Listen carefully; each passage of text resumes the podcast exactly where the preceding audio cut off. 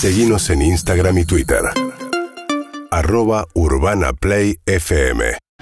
Bueno, y por estos días se armó una gran polémica acerca de la manera, los contratos que estableció Argentina con las empresas que le proveyeron de las distintas vacunas, Sinopharm, Sputnik, etcétera, a partir de un trabajo que hizo la Auditoría General de la Nación de controlar esos contratos o de revisarlos y la posibilidad o no de darlos a conocer en función de cláusulas que según la ministra Carla Bisotti no se pueden dar a conocer por este, compromisos de confidencialidad, confidencialidad con las empresas. Jesús Rodríguez es presidente de la Auditoría General de la Nación, es radical, es de la oposición dentro de la auditoría, ¿no? ¿Qué tal Jesús? Buen día. Buen día María, un gusto saludarte. ¿Cómo estás? Bien, ¿qué pasó con lo de la, la revisión de estos contratos? Bueno, pasó que la mayoría oficialista planteó e impuso su voluntad para que el estudio de auditoría que hicimos no fuera público y no fuera capaz de ser conocido por los ciudadanos. O sea, ¿ustedes no pueden difundir ningún tramo de la auditoría?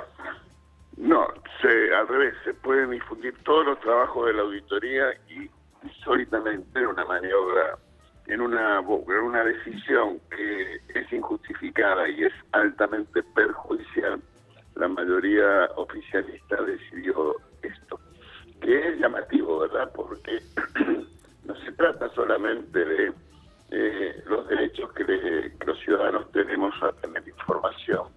Eh, desde la Revolución Francesa, en la Declaración de los Derechos del Hombre y del Ciudadano, que se dice que eh, un ciudadano tiene el derecho a comprobar las decisiones de las autoridades.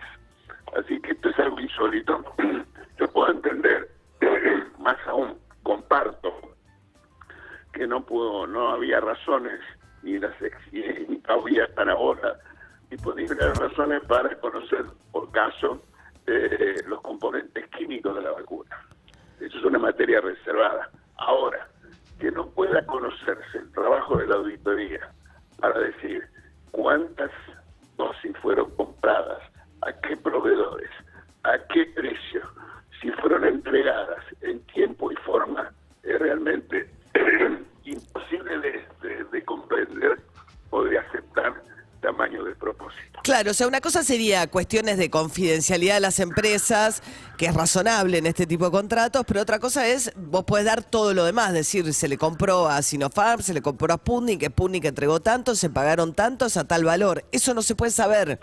Eso no se puede saber de acuerdo a la antojadiza vocación incomprensible de la mayoría del oficialismo en la auditoría.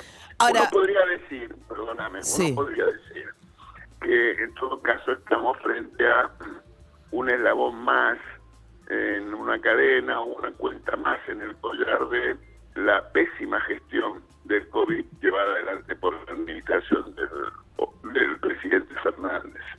Porque desde que empezó eh, y todos los indicadores lo muestran, que estamos frente a una pésima gestión. Miremos por donde lo miremos. Si lo miramos por los indicadores sanitarios, eh, los fallecidos por millón de habitantes, la Argentina está entre los 12 países con mayor número registrado en ese caso. La caída de la actividad económica triplica el promedio global. El incremento de la pobreza de la Argentina, de acuerdo a la CEPAL, es el peor de los indicadores en los países de América Latina.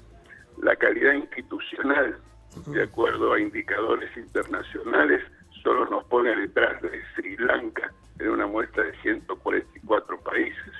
Así que estamos frente a algo que no deberíamos llamarnos la atención. Pero a ver, eh, con relación a, la publicidad o no del informe, o sea, eh, el presidente de la auditoría, Jesús Rodríguez, radical, conoce el contenido del informe, no lo puede difundir. No lo puedo difundir porque eh, estaría incumpliendo una decisión impuesta, insisto, de manera perjudicial e infundada por la mayoría oficialista del Colegio de Auditores. Una cosa sobre la cantidad de muertos por millón de habitantes, que me parece que acá, eh, es, eh, acá hay gran parte de la discusión. ¿Cómo medir si estuvo bien o mal ¿no? la gestión del coronavirus? Y mencionaste varias cosas. Una tiene que ver con cuánto cayó la actividad, qué pasó con la pobreza. Ahora, si uno mide por inmunidad, vacunación, Argentina quedó bastante bien en términos de porcentaje de población cubierta por la vacunación muertos por millón de habitantes, ahí hay una discusión respecto de cómo se cuentan los muertos y cuán eh, veraz es en el proceso de recolectarlos, digamos, ¿no? O sea, porque puedes morir por coronavirus o por cualquier otra cosa. Y en teoría eso después se va a ajustar en función de, digamos, si vos justificas por coronavirus, que le pasó creo que a Perú, a varios países latinoamericanos, apenas una porción chiquita del excedente de muertos que tenés un año respecto de años anteriores, bueno, ahí estás tapando algo. En eso eh, no me termina de quedar claro si ya se ajustaron los números. ¿Realmente es tan malo el número de Argentina? Porque daba la sensación de que Argentina en el conteo fue más transparente inicialmente. Bueno, la comparación es homogénea con todos los países de acuerdo a los datos de World Data, así que yo te diría que me manejo por eso. Y en relación al tema de vacunas, eh, me gustaría decirte lo siguiente. Eh, se estima que en el año, primer año de la gestión del año 2021, cuando estuvo disponible la vacunación, eh, las vacunas salvaron 20 millones de vidas en el mundo. Sí. Y de esas, Pfizer y AstraZeneca fueron las que más pudieron salvar vidas. Y la vacuna elegida por la Nación Argentina, Sputnik, porque esa fue la vacuna elegida. Sputnik. ¿sí? sí. Menos de un millón de vidas se estima que Menos de un millón, pues se escucha un poco mal, menos de un millón. Efectivamente, en escala global estoy refiriéndome. Entonces lo que digo es... Pues que también los rusos se vacunaron mucho menos que los europeos. Bueno, eh, muy probable. Lo que yo quiero decirte en todo caso es que eh, los indicadores que tomes a escala global, de manera homogénea, con información confiable, por organismos mundiales globales reconocidos, en el indicador que tomes la Argentina le fue mal, definitivamente mal.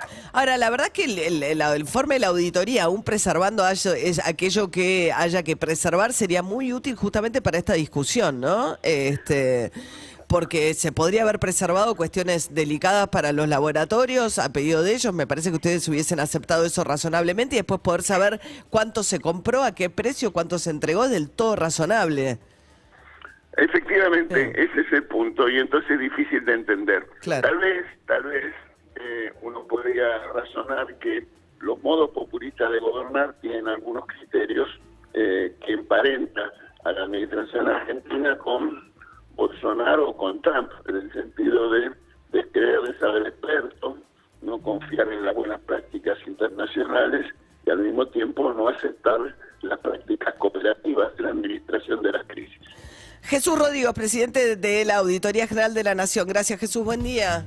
UrbanaPlayFM.com